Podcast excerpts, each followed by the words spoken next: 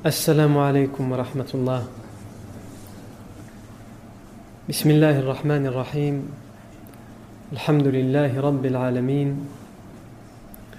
وأفضل الصلاة وأزكى التسليم على سيدنا محمد أشرف المرسلين وعلى آله الطيبين الطاهرين وعلى صحابته الغر الميامين وعلى التابعين وتابع التابعين ومن تبعهم بإحسان إلى يوم الدين ثم أما بعد La fois dernière, on s'est arrêté sur euh, deux événements dans la jeunesse du prophète Mohammed sallallahu alayhi wa sallam. L'événement de guerre qui était Harb al-Fijar, qui s'est passé alors que le prophète sallallahu alayhi wa sallam avait à peu près 15 ans. Et ensuite, le pacte de paix qui a eu lieu entre trois tribus arabes, qui était le pacte qu'on a appelé Hilf al-Fudul, qui lui a eu lieu lorsque le prophète avait à peu près 20 ans. On arrive à présent à une période où le prophète sallam a atteint l'âge de 25 ans. Le prophète a atteint l'âge de 25 ans et il est donc à cet âge-là un jeune homme, un adulte, qui pense comment continuer et achever sa vie aux côtés d'une compagne, comme ça devrait être le souci de n'importe quel individu qui commence à approcher l'âge de 25 ans. Malheureusement, aujourd'hui, ce n'est pas le cas. Aujourd'hui, à l'âge de 25 ans, on a l'impression que la personne il commence à peine sa vie. Il se dit le mariage sera plus tard, dans 10, 15 ans. Le célibat, il, reste répandu jusqu'au tour de l'âge de 30, 33 ans, 34 ans, etc. Le prophète Mohammed a atteint l'âge de 25 ans et comme un individu normalement constitué, il pense au mariage. Il pense d'autant plus au mariage que Allah Azzawajal le met et le prédestine sur cette voie. Puisque tout ce que nous sommes en train de voir à présent, ce sont les événements qui vont précéder la révélation prophétique, qui vont précéder l'âge de 40 ans. Et sans aucun doute que le choix de son épouse, qui va être celle qui va l'accompagner, dans, dans sa vie, durant les bonnes périodes comme les mauvaises, durant les périodes de joie comme les périodes de tristesse, durant les épreuves, sans aucun doute, c'est important pour, chaque individu, pour n'importe quel individu d'avoir quelqu'un à ses côtés pour le soutenir dans la vie, mais c'est encore plus important pour quelqu'un comme le prophète Mohammed qui a été choisi pour Allah et qui est à cette époque-là, à l'âge de 25 ans, qui est préparé par Allah Azzawajal pour devenir prophète, même si lui, il ne le sait pas. Et donc sans aucun doute que dans ce que Allah Azzawajal lui prépare, il lui prépare aussi une épouse pieuse, une épouse qui sera à ses côtés coûte que coûte. Une épouse qui sera à ses côtés coûte que coûte. Même lorsque tout le monde le rejettera. Et d'ailleurs, comme on va le voir un petit peu plus tard, c'est ainsi qu'il parlera de son épouse Khadija radiallahu en disant C'est elle qui m'a soutenu lorsque tout le monde m'a rejeté. Donc le choix de l'épouse n'est pas anodin, pour le professeur sallam évidemment, mais il ne doit pas l'être non plus pour n'importe quel individu.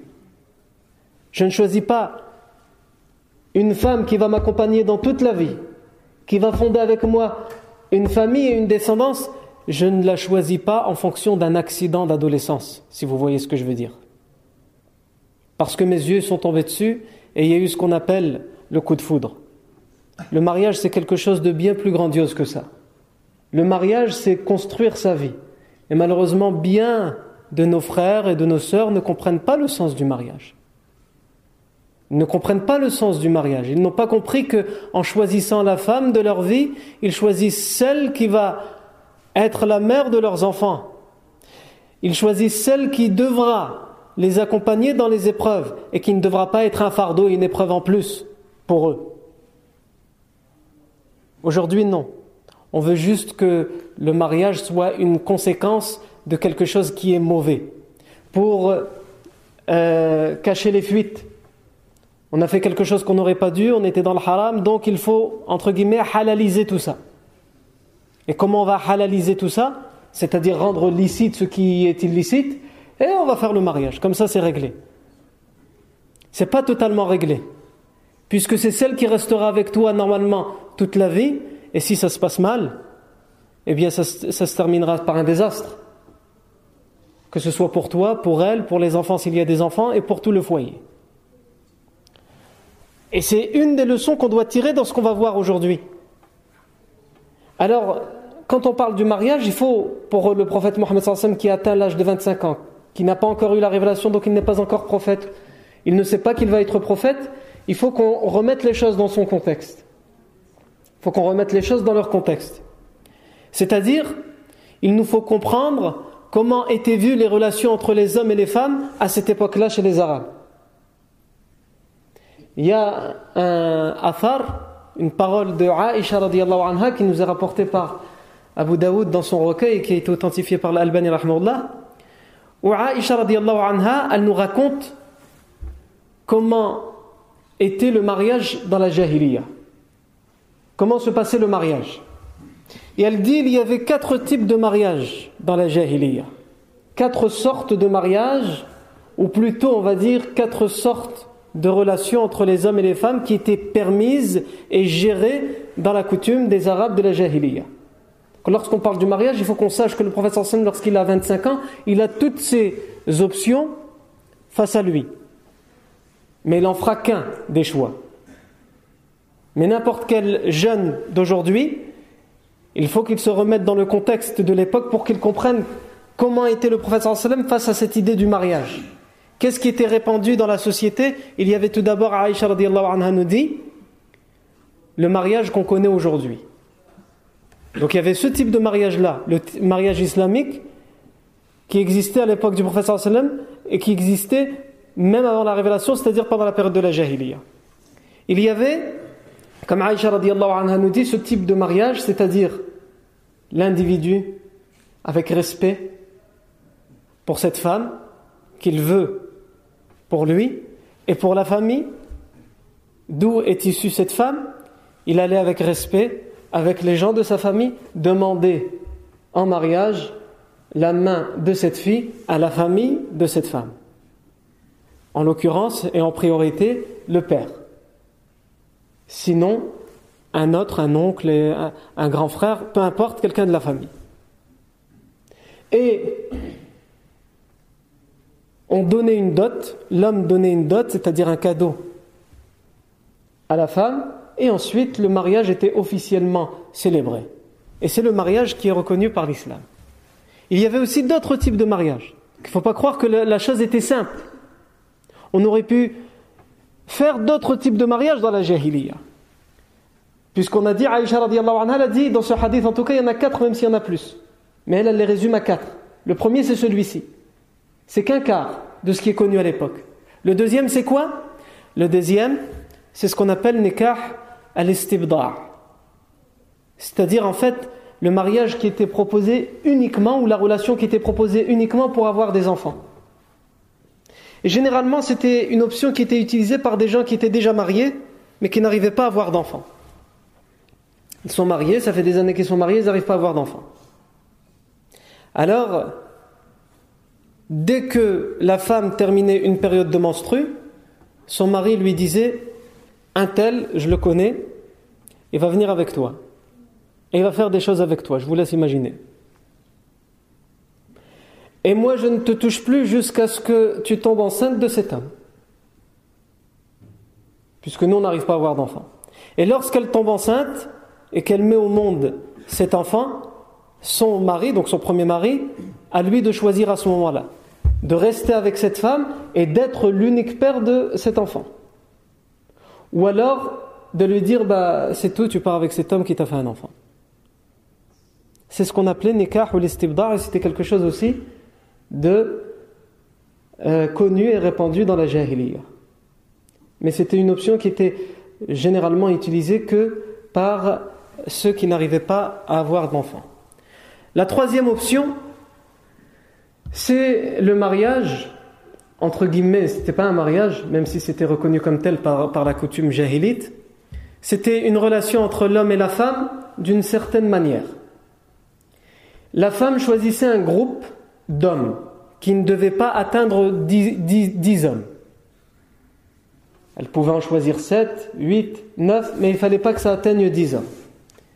Elle les choisissait et elle leur proposait évidemment son service, si vous voyez ce que je veux dire.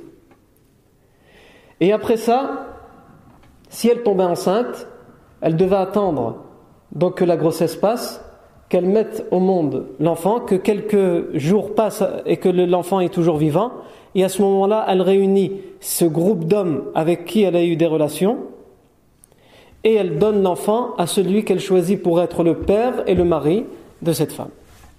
Et ils font leur vie ensemble. C'est de la prostitution. Et il y a le quatrième, qui est bien pire que tous ceux qu'on vient de citer, la quatrième option, qui est que cette fois il n'y a pas un groupe délimité à à 10 hommes. Et comment on le sait C'est que la femme qui se donne qui se transforme en toilette publique pour tout le monde, elle prend des tissus rouges et elle les accroche à sa porte pour faire comprendre qu'elle est, entre guillemets, libre. Les toilettes sont en libre service à ce moment-là. Et si de toutes les relations qu'elle a eues, elle tombe enceinte, eh bien, même chose, après la grossesse, tous les hommes qui ont eu des relations avec elle cette fois vont se réunir et cette fois ce n'est pas elle qui choisit. C'est ça la différence entre celui où il y a un groupe de moins de 10 et un groupe où quand il y a plus de 10. C'est que là, cette fois, ils vont se concerter entre eux et en fonction des paris ou des tirages au sort ou d'une consultation entre eux, ils vont choisir entre eux qui va être le père et le mari de cette femme. C'était toutes ces options qui étaient connues dans la jahiliya. On a aussi, même si c'est pas rapporté dans ce hadith, dans ce affaire plutôt de, dans, le recueil de l'imam euh, Abu Daoud, on a aussi l'option où des gens se combattaient pour une femme. Deux hommes voulaient une femme. Et donc ils devaient faire un duel en, épée. Et celui qui gagnait, qui tuait l'autre, c'est lui qui récupérait la femme. Non. Aujourd'hui aussi, il y a des gens qui se battent pour les femmes. Ou des femmes qui se battent pour des hommes. D'ailleurs, dans un hadith euh, qui lui aussi est rapporté par l'imam euh, Abu Daoud et l'imam Ahmad, qui est authentifié dans la version de l'imam Ahmad par Ahmad Shakir et dans la version de Abu Daoud par l'Albani on a un homme qui est venu voir le prophète sallam lorsqu'il était prophète. Il lui a dit Rasulallah, Inna fulanan ibni. Laqad ahartu bi amatin fil jahiliya. Ô messager d'Allah, sache que un tel c'est mon fils. Parce que j'ai participé, ahartu, j'ai participé à la prostitution. C'est ça si on traduit. C'est-à-dire à ces types de mariage dont on a parlé, à part le bon. Et de ma relation a découlé cet enfant. Mais le problème, on ne sait pas si c'est de lui, puisqu'il y a d'autres hommes aussi qui ont eu de relations avec cette femme. Mais lui, il vient et il prétend que c'est le sien. Et il veut que ce soit le sien pour terminer, pour faire sa vie avec cette femme. Et le professeur lui dit, donc il a bien précisé que c'était dans la jahiliya qu'il a fait ça. Donc ça sous-entend que la personne a fait ça dans la jahiliya, ensuite il s'est converti à l'islam, et juste après la conversion à l'islam, cette femme avec qui il avait eu cette relation a eu cet enfant, et donc il vient poser la question au professeur sallam. Et il dit, je la, veux pour moi, comme euh, on faisait avant. Est-ce que c'est toujours permis? C'est ça la question qui est sous-entendue ici. Le prophète sallam lui répond la da'wata fil islam. La da'wata fil islam.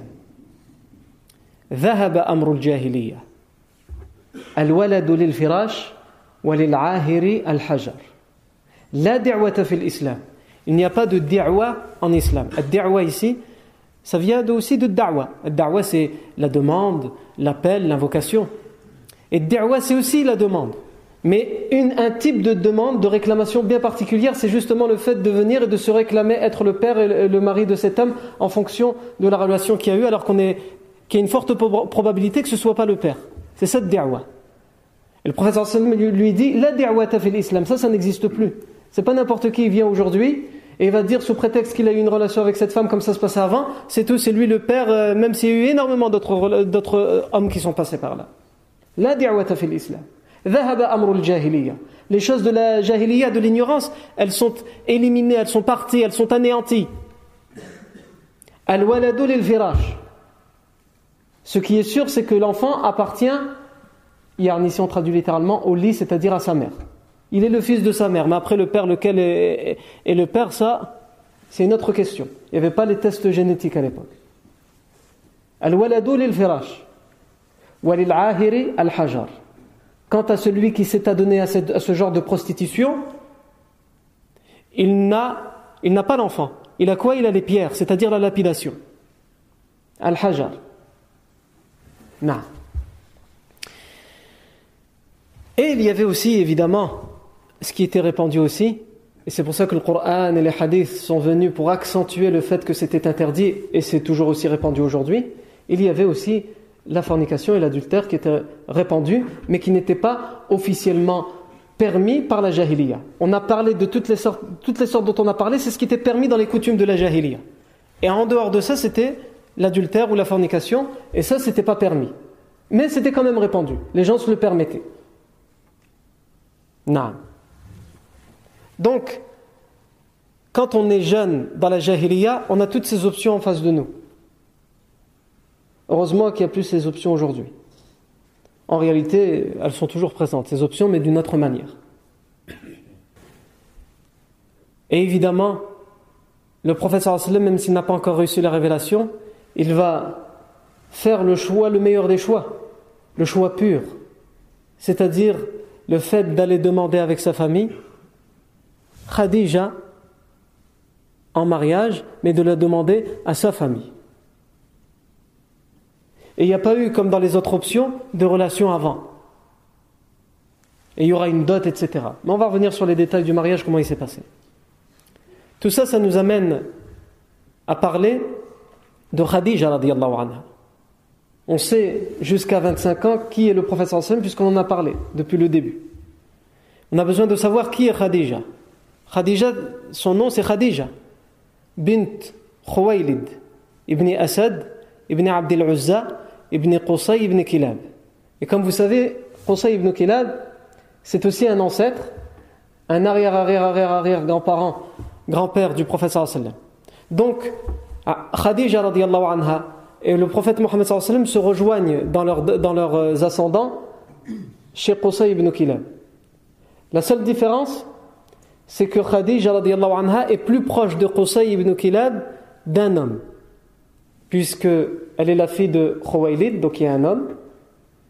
Khuwaylid est le fils de Asad, qui lui est le fils de Abd al-Uzza, et Abd al-Uzza c'est le fils de Qusay ibn Kilab. Donc il y a trois hommes qui séparent Khadija de Qusay ibn Kilab. Alors que le sallam c'est le fils de Abdullah, qui lui est le fils de Abdul Muttalib, qui lui est le fils de Hashim, qui lui est le fils de Abd Manaf, et Abd Manaf seulement est le fils de Qusay ibn Kilab. Donc, le prophète il y a quatre hommes qui le séparent de Qusay ibn Kilab, et Khadija radiallahu anha, trois hommes qui la séparent de Qusay ibn Kilab.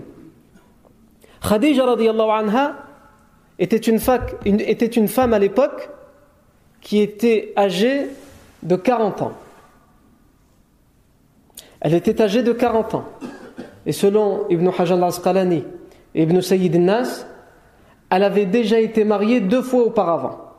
Elle s'était mariée avec un homme qui est décédé, ensuite elle s'est mariée avec un homme qui lui aussi est mort, puis est venu le moment où le professeur sallam va se marier avec elle. Femme de 40 ans, qui avait été déjà mariée deux fois, donc qui était veuve, qui était euh, veuve par deux fois, et c'est une femme qui avait un surnom dans la Jahiliya. Comment les Arabes la surnommaient? Ils la surnommaient Al-Afifa At-Tahira. Al-Afifa At-Tahira. Al-Afifa, la femme chaste. La femme qui est connue pour, pour être pudique, pour ne pas s'adonner au genre de choses dont on a parlé, qui était répandu dans la jahiliya, qui était pudique, qui ne s'approchait pas des hommes, qui ne se permettait pas certaines relations ou certains liens avec les hommes, comme c'est largement répandu dans la jahiliya ou même encore aujourd'hui. C'est pour ça qu'on l'appelait l'afifa. Et at-tahira, la pure.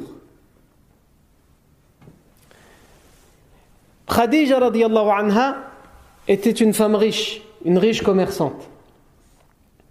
Khadija radiallahu anha était une femme qui était très respectée et honorée et qui venait d'une tribu et d'une ascendance qui était reconnue et honorée et respectée dans les tribus arabes de l'époque. Je dis tout ça pour qu'on essaie de faire connaissance avec Khadija bint Khuwaylid radiallahu anha.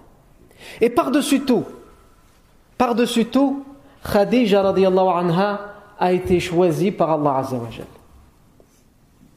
Si le prophète, si le prophète Muhammad sallallahu a été choisi par Allah Azza wa pour être celui qui est le meilleur de l'humanité, pour être celui qui va être le dernier des prophètes, pour être celui qui va être le meilleur des prophètes, sans aucun doute, sans aucun doute, qu'Allah Azzawajal choisit pour lui comme compagne et comme épouse celle qui va être la meilleure parmi toutes les femmes. Au minimum, toutes les femmes de l'époque. Et cela est valable pour toutes les épouses par la suite du prophète Mohammed. Il y a donc là une contradiction flagrante chez les chiites qui insultent et maudissent Aisha anha ou encore Hafsa Umar. Comment Allah pourrait permettre à son prophète de se marier avec des femmes qui ne sont pas pieuses ou qui ne sont pas musulmanes comme eux le prétendent? Donc ça c'est d'une évidence. Le fait que Khadija anha, en dehors de tout ce qu'on a dit sur sa lignée, sur comment elle était surnommée, etc., qu'Allah l'a choisie. Puisqu'elle va être l'épouse du prophète Allah l'a choisie parmi toutes les femmes. D'ailleurs dans un hadith, qui est authentifié par le Bukhari et Muslim. Le prophète Mohammed nous dit Khayru nisa'iha Maryam binatu Imran wa khayru nisa'iha Khadija bintu Khuwaylid. La meilleure des femmes parmi elles, c'est Maryam bintu Imran. Et la meilleure des femmes parmi elles, c'est Khadija bintu Khuwaylid. Parmi khayru nisa'iha, parmi elles. Parmi qui Les savants ont donné deux explications à ce hadith. Certains disent la meilleure des femmes parmi les femmes et les résidents du ciel, les femmes du ciel, c'est-à-dire les femmes mortes, et les résidents du ciel, c'est Maryam ibn Imran, puisque quand le professeur Sam dit ça, Maryam ibn Imran, elle est morte depuis longtemps. Donc il dit parmi toutes les femmes qui sont décédées, les femmes d'avant, la meilleure des femmes c'était Maryam ibn Imran. Wa quant aux meilleures des femmes aujourd'hui, c'est, c'est-à-dire l'époque du professeur sallam, parmi les femmes vivantes, c'est Khadija bintu Khuwaylid. Et d'autres savants nous disent non, en fait, ici ce que ça veut dire c'est euh, la meilleure des femmes parmi les femmes qui, vivaient, qui étaient de la communauté de Maryam, c'était Maryam. Et la meilleure des femmes dans la communauté du prophète Mohammed c'est Khadija bintu Khuwaylid radiyallahu anha. Donc on comprend à travers ce hadith qu'Allah Azzawajal en a fait une femme qui a été établie et choisie et élevée parmi toutes les femmes. Et c'est pour ça qu'elle devait être l'épouse du prophète Muhammad sallallahu alayhi wa sallam. D'ailleurs, on connaît ces hadiths où Aisha anha qui va se marier avec le prophète sallallahu après la mort de Khadija. Puisque comme vous le savez, le prophète sallallahu va se marier avec Khadija, il aura, il aura plusieurs épouses dans sa vie. Mais il va se marier avec Khadija et le, il, ne, va se marier avec aucune autre épouse pendant qu'il sera avec Khadija. C'est seulement lorsque Khadija anha, décédera et mourra qu'il aura plusieurs femmes. Mais quand il, sera, quand il était avec Khadija, il n'avait que Khadija. Aïcha anha, dans le hadith qui est authentifié par l'imam muslim, dit Ma nabi illa Khadija anha. Je n'étais jalouse d'aucune des épouses du prophète sallam sauf Khadija. Et pourtant, je ne l'ai pas connue. Puisque quand Khadija anha va décéder, Aïcha anha, elle sera encore une enfant, toute petite. Et je ne l'ai pas connue. Et je n'étais pas marié avec le prophète sallam en même temps que Khadija. Donc, entre guillemets, Aïcha anha est en train de dire je ne devrais normalement, logiquement, pas être jalouse d'elle, puisque de toute façon, dans tous les cas, elle est morte. Elle n'est plus là pour être, euh, entre guillemets, une concurrence, puisqu'elle n'est plus. Marirtu ala nisa'in nabi illa ala Khadija, radiyallahu anha. Et elle dit وكان رسول الله صلى الله عليه وسلم إذا ذبح الشاة قال أرسلوا بها إلى أصدقاء خديجة le prophète sallam avait l'habitude, lorsqu'il égorgeait une chèvre, de dire envoyez une partie de cette chèvre aux amis de Khadija. Khadija n'est plus de ce monde, mais envoyez une partie aux amis de Khadija. Tellement il admirait toujours, il respectait toujours Khadija radiallahu anha. Parce que le bien et le soutien ne peut être oublié. On n'oublie pas le soutien que quelqu'un nous rapporte. Et euh, euh, Aisha anha dit Khadija. Et je l'ai mis en colère en disant Khadija. Sous-entendu encore Khadija. Et le professeur sallam a répondu Naam. Inni ruziqtu hubbaha. Oui, Khadija. Parce qu'il m'a été donné son amour, il m'a été donné de l'aimer. Allahu Akbar. Ça, ça c'est le, le mariage en islam. Le mariage qui est fait proprement, qui est fait raisonnablement, pas uniquement avec des sentiments aléatoires, et qui se traduit dans la vie de tous les jours par un foyer conjugal où on a deux personnes, un homme et une femme, où chacun remplit son rôle et chacun aide l'autre. Et ça donne quoi? Ça donne cette parole prophétique à propos de Khadija Na'am Khadija, inni ruziqtu hubbaha. Oui, Khadija, parce qu'il m'a été donné, sous-entendu Allah Azzawajal m'a donné son amour. Je l'aime. Donc on peut dire qu'on aime sa femme. C'est compliqué aujourd'hui. Hein. Il y en a qui ont envie de couper le micro là pour pas que les femmes elles entendent. Naam, le hadith, il est sahih, authentifié par Muslim. le prophète sallam il a dit Inni ruziqtu hubbaha. Naam. Et ça, ça c'est vraiment arrivé dans une mosquée où il y avait quelqu'un, ça arrivait sous mes yeux, c'est pas quelqu'un qui me l'a raconté. Il y avait quelqu'un qui euh, euh, faisait un rappel sur le comportement qu'il faut avoir avec les épouses. Et euh, l'individu en question, le derrière en question, citait des hadiths ou comment le prophète se mettait avec ses épouses, comme ce hadith, celui-ci, ou comment il aidait ses épouses dans les tâches ménagères, etc. Et il m'a regardé, et une personne m'a regardé du premier rang, moi et d'autres personnes, en disant Va éteindre le micro pour pas que les femmes entendent.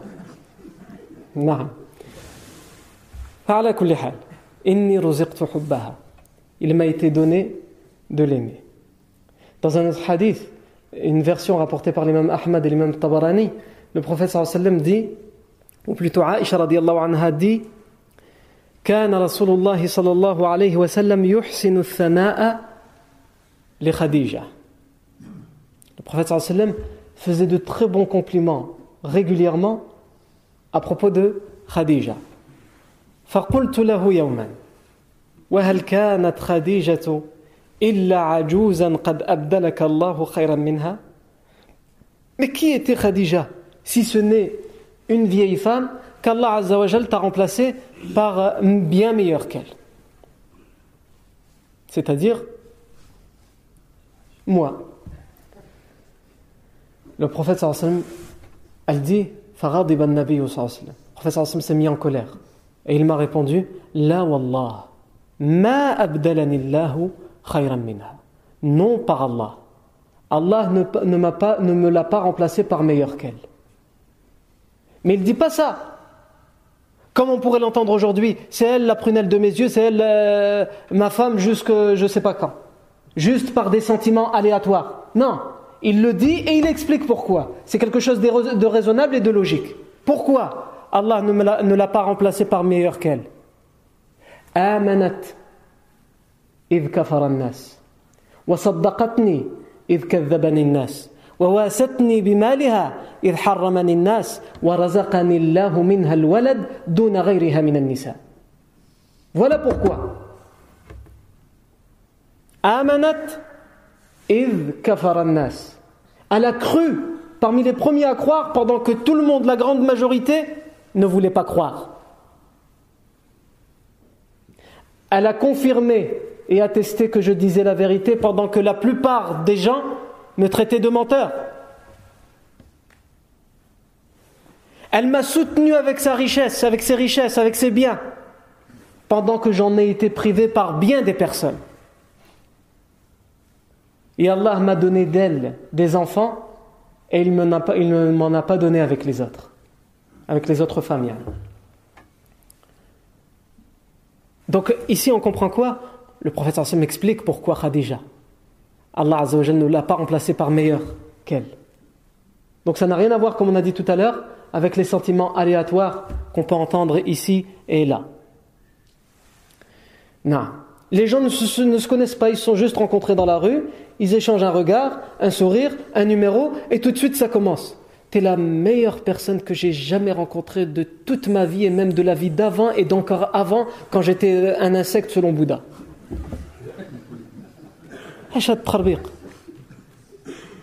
Yani tu la connais pas. Tu connais pas ses goûts. Tu connais pas sa personnalité et tout de suite tu prétends aimer cette personne. Pour aimer une personne, il faut avoir quelque chose. Et ce quelque chose, c'est quoi? C'est ce que le professeur Sam m'explique. C'est que ça a été prouvé dans toute sa vie. Puisque le prophète va être 25 ans avec Khadija radiallahu anha. Pendant 25 ans, ils auront une vie conjugale.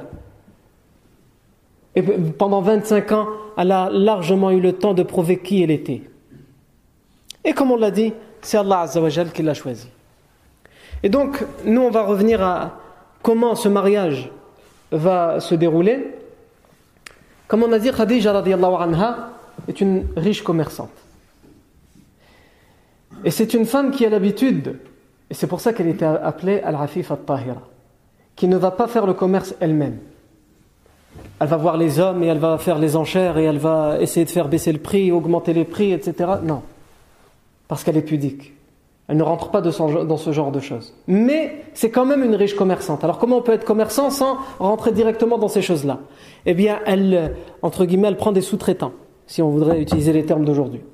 C'est-à-dire qu'elle fait des contrats avec euh, des hommes où elle leur demande de faire une mission commerciale, un voyage commercial avec telle marchandise, telle marchandise, telle caravane, et de revenir avec le bénéfice, et de ce bénéfice, elle va donner un certain pourcentage ou un certain salaire. C'est comme ça qu'elle agissait Khadija radiallahu anha. Et il se trouve que Khadija radiallahu étant donné qu'elle était surnommée l'Afif al-Tahira, étant donné qu'elle était riche, étant donné qu'elle euh, était reconnue dans sa tribu, dans sa lignée, elle était très convoitée. En particulier par les notables de la Mecque, qui la voulaient comme épouse en plus. Ils avaient déjà des épouses, mais ils la voulaient comme épouse en plus. Puisque la polygamie était très répandue dans la Jahiliya. Aujourd'hui, on nous dit l'islam, c'est une, c'est une religion de polygamie, qui est venue en ramenant la polygamie. L'islam est venu en délimitant la polygamie, en fixant des limites à la polygamie. Puisque dans la Jahiliya, la polygamie était permise et il n'y avait pas de nombre. Il y avait des gens qui avaient sept femmes, d'autres qui en avaient huit, d'autres qui en avaient quinze, etc. etc. L'islam est venu en disant quatre, pas plus. Et l'autre condition, d'être capable d'être juste et équitable entre elles. Alors que dans la Jahiliya, il n'y a pas de justice, déjà avec une, il n'y a pas de justice et d'équité. Alors je ne te parle pas de s'il y en a plusieurs. Donc l'islam est venu pour délimiter cette polygamie. La polygamie, elle était très convoitée, en particulier comme elle était âgée, qu'elle avait déjà connu deux hommes avant puisqu'elle était veuve par deux fois, en particulier par les notables qui étaient déjà mariés, donc pas, par les jeunes. Les jeunes la convoitaient uniquement pour les richesses. Ils voulaient, être le sous-traitant principal, celui, l'ouvrier, le travailleur qui allait travailler pour elle principalement. Mais à chaque fois qu'elle envoyait quelqu'un, elle se contentait de cette mission. Pourquoi? Parce que lorsqu'il revenait, à chaque fois elle envoyait un enfant qui était à son service, euh, Maïsara, et il revenait. En fait, elle l'envoyait pour bien surveiller si euh, la mission était respectée. Et cet enfant revenait en disant il a volé dans les caisses, il a pris ceci, il a pris cela. Alors qu'à la fin, Khadija anha donnait en plus le salaire qui avait été promis. Donc à chaque fois, elle changeait. Et jamais elle n'a trouvé un homme qui était euh, digne de confiance. Et tout le monde demandait à travailler pour elle.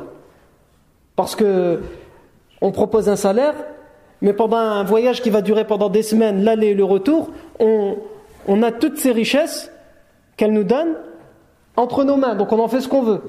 On peut s'en mettre dans les poches sans que personne ne le sache. Et en plus, il y a un enfant, mais on se dit euh, qu'il ne comprend pas alors qu'il est envoyé justement pour surveiller.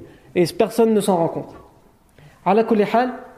Et dans tout cet environnement où on a dit que Khadija anha, est très convoitée par les notables pour le mariage et par les plus jeunes pour le commerce, le prophète sallam ne la convoite et ne s'approche pas d'elle. Ni pour le mariage, ni pour le commerce.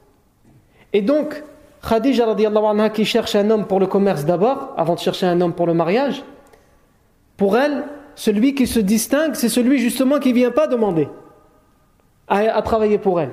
Et c'est justement le prophète Mohammed Et il se distingue aussi parce qu'il est surnommé à l'époque par les Arabes As-Sadiq al-Amin.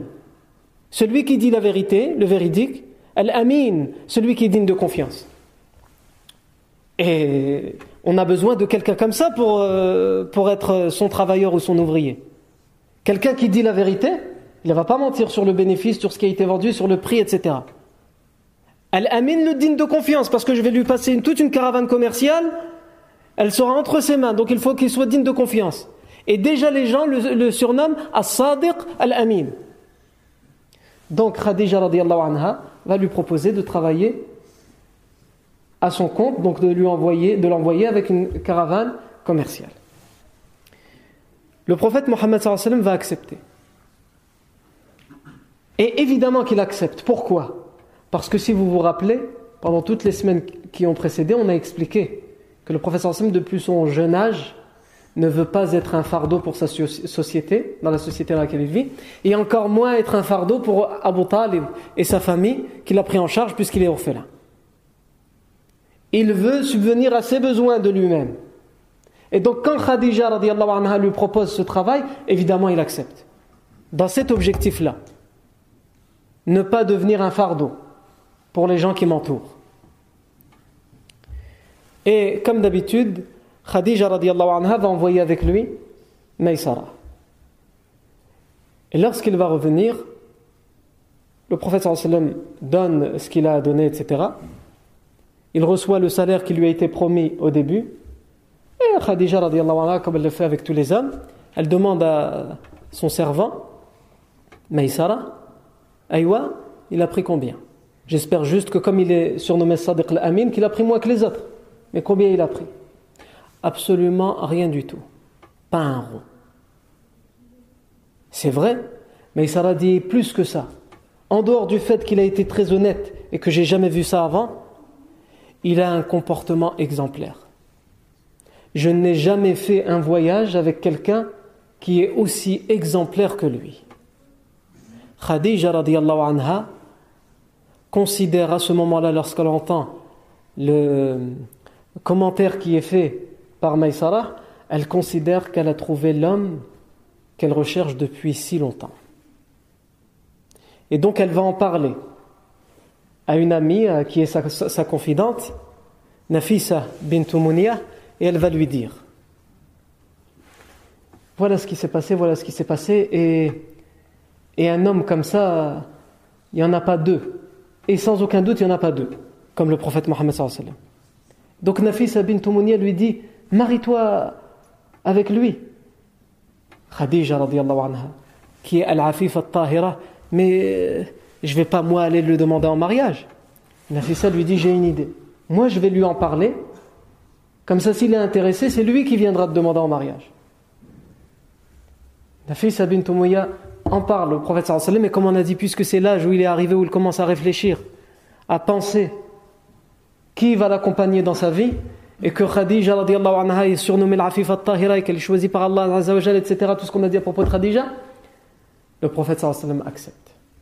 Et il choisit évidemment comme option, lui qui est As-Sadiq al-Amin, et elle qui est Al-Afif al-Tahira, qu'une délégation de sa famille, de ses oncles, aille voir une délégation de la famille de Khadija radiallahu anha. Khadija radiallahu anha, elle aussi n'a plus son père, puisque son père, euh, Khuwaylid ibn Asad, est mort dans la bataille de l'Fijar, dix ans plus tôt.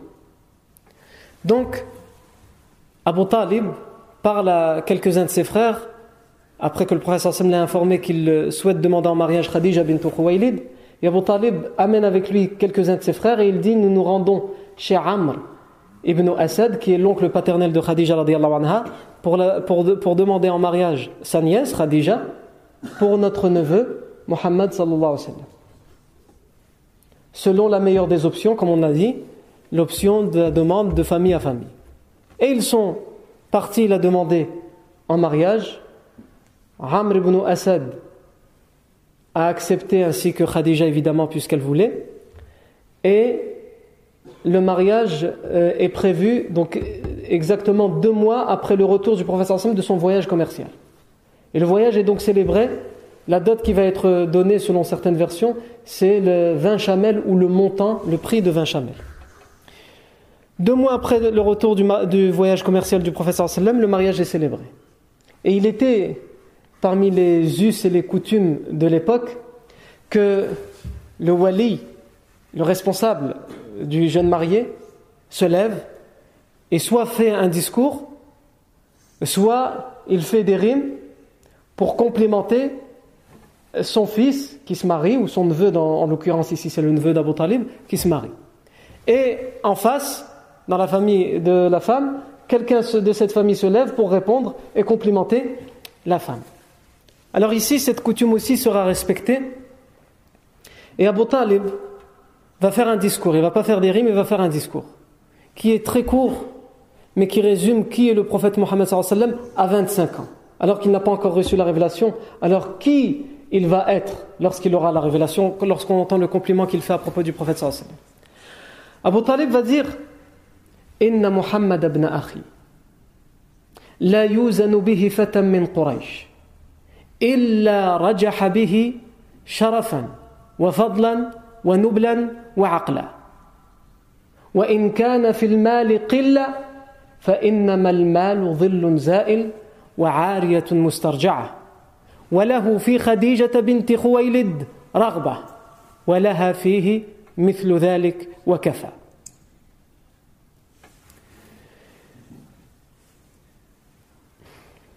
Donc Abu Talib se lève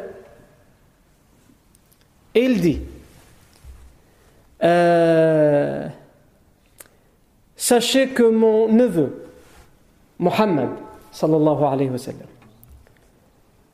si on le mesurait, on le pesait avec tous les jeunes de son âge de la Mecque, les jeunes, les fils des notables et tous, les autres, tous ceux que vous voulez, on les prend tous d'un côté de la balance et on prend de l'autre côté Mohammed, sallallahu alayhi wa sallam, mon neveu, sachez que sans aucun doute, il sera bien plus haut, il pèsera bien plus dans la balance que eux, que ce soit en noblesse, que ce soit en honneur, que ce soit dans la raison, dans la façon d'être, dans la personnalité. Et si vous vous permettez de dire qu'il est pauvre, qu'il n'a pas beaucoup de richesse, tout le monde sait que la richesse est un bien éphémère comme l'ombre. Elle arrive et elle part. L'ombre s'agrandit et se diminue. Elle apparaît, elle disparaît. Il a comparé la richesse à l'ombre. En tout cas, ce que nous savons, c'est qu'il veut être avec Khadija et qu'elle veut la même chose. Et c'est largement suffisant. C'est largement suffisant de savoir qu'il dépasse tout le monde, tous les jeunes de son âge en qualité, et c'est suffisant de savoir qu'il veut être avec Khadija et qu'elle veut être avec lui. À ce moment-là, Amr ibn Asad qui doit dire quelque chose, qu'est-ce qu'il va répondre face à ça? Alors qu'il est parmi les coutumes qu'il réponde et qu'il parle de Khadija, il est tellement euh, épaté par ce qu'il vient d'entendre qu'il va se lever euh, et qu'il va avoir, comme on dit, le trac et il va pas savoir quoi dire si ce n'est confirmer ce qui a été dit. Et donc, dans certaines versions, il va dire Ni'mal quel bel étalon que celui-ci, quel grand homme que celui-ci. Dans certaines versions, quel bel étalon, quel grand homme qu'est celui-ci. C'est une, expression en arabe pour dire il n'est pas, pas amoindri, il n'est pas humilié. Et dans certaines versions, en réalité, ce serait Abu Sufyan qui a dit ça lorsqu'il était encore idolâtre et qu'il a appris que sa fille était mariée, venait de se marier avec le prophète Mohammed sallam. Il aurait répondu dans certaines versions, c'est lui qui aurait répondu ça. Mais c'est possible, comme c'est une, expression qui était connue, qu'elle a été utilisée aux deux moments.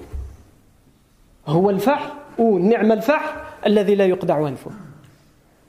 Donc ça nous montre deux choses cette réponse. Ça nous montre tout d'abord qu'il a tellement été épaté par ce qu'il vient d'entendre qu'au lieu de parler de Khadija, il a confirmé ce qu'on a dit à propos du prophète Mohammed et ça montre aussi que lui connaît le prophète Mohammed il vit dans la même ville, dans la même cité, dans les mêmes tribus. Et donc, il a confirmé. Ce que tu as dit, c'est la vérité. Et quel bel, homme, quel bel homme que celui-ci. Le prophète salam va vivre avec Khadija radiallahu anha comme on a dit 25 ans. Et ça c'est très important, cette durée. Uniquement avec Khadija, sans aucune autre épouse, pendant 25 ans. Pendant la durée des 25 ans, 15 ans avant la révélation et 10 ans après la révélation. C'est-à-dire les 10 premières années les plus rudes, les plus dures, les plus difficiles de la révélation. Là où il y avait la persécution, les insultes, la pression, la tension, la mise en quarantaine, tout ce que vous voulez. Comme on va le voir. Les 25 premières années de sa vie, le professeur Sam les a passées, enfant, adolescent, jeune adulte. Les 25 autres, il va les passer avec Khadija. Et les 13 dernières années de sa vie avec euh, Aïcha et les autres épouses et Médine, etc. Qui va, ces 13 dernières années, après la mort de Khadija, ça va juste être finalement la conséquence et la conclusion de tout ce qu'il y a eu avant de tout ce qu'il y a eu avant la révélation et après la révélation pendant les premières années. D'où l'importance du mariage du prophète Sam avec Khadija anha, mais on aura le temps de bien reparler de Khadija anha et de euh, son rôle euh, avec, aux, côtés du prophète Sam. Euh, parmi les enfants que le, que le prophète sallam a eu, il les a tous, presque tous eus, avec Khadija anha. Puisqu'il a eu deux garçons avec Khadija, Al-Qasim et Abdullah. Abdullah qui était aussi surnommé Tahir. Al-Qasim c'était le surnom, c'était avec ce prénom-là qui était surnommé le professeur Sam, Al-Qasim. Mais ces deux enfants vont mourir en bas âge. Il va avoir des filles qui vont atteindre l'âge adulte et qui vont se marier. Il va avoir avec, avec Khadija Zainab, Ruqayya, Umm Kalfoum et Fatima, anha. Donc comme on a dit, ces filles, elles vont atteindre l'âge adulte, elles vont se marier, etc. Sauf qu'elles mourront toutes avant que le professeur sallam ne décède. Le professeur sallam verra toutes ses filles mourir. Comme il a vu ses deux enfants mourir en bas âge, il va voir aussi ses filles mourir. Sauf Fatima, anha, qui elle va mourir euh, six mois après la mort du prophète Mohammed. Alors j'ai dit, c'est tous les enfants, ou presque tous les enfants que le sallam avait, a eu. Et c'est avec, avec parce qu'il va quand même avoir un garçon avec une de ses épouses. Euh, Maria al-Qibtiyya, qui elle va euh, mettre au monde le fils du prophète qui se nommera Ibrahim, mais qui lui aussi va mourir en bas âge.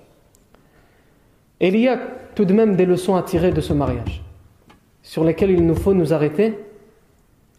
Et il y a ensuite un événement dont on doit parler, un dernier événement qui est très important avant la révélation et qui, qui va marquer quelque chose d'important, l'empreinte du prophète sallam dans la Mecque, dans l'histoire de la Mecque avant la révélation. Cet événement, c'est l'événement où les, idolâtres, les Arabes, seront obligés de reconstruire la Kaaba parce qu'il va y avoir des inondations qui vont affaiblir la, bâtisse de la Kaaba. Donc les leçons à tirer de ce mariage et ce grand événement qui va marquer une certaine empreinte dans le rôle que le professeur va jouer dans cet événement, ça on en reparlera Inch'Allah la fois prochaine. سبحانك اللهم وبحمدك أشهد أن لا إله إلا أنت نستغفرك ونتوب إليك سبحان ربك رب العزة عما يصفون وسلام على المرسلين والحمد لله رب العالمين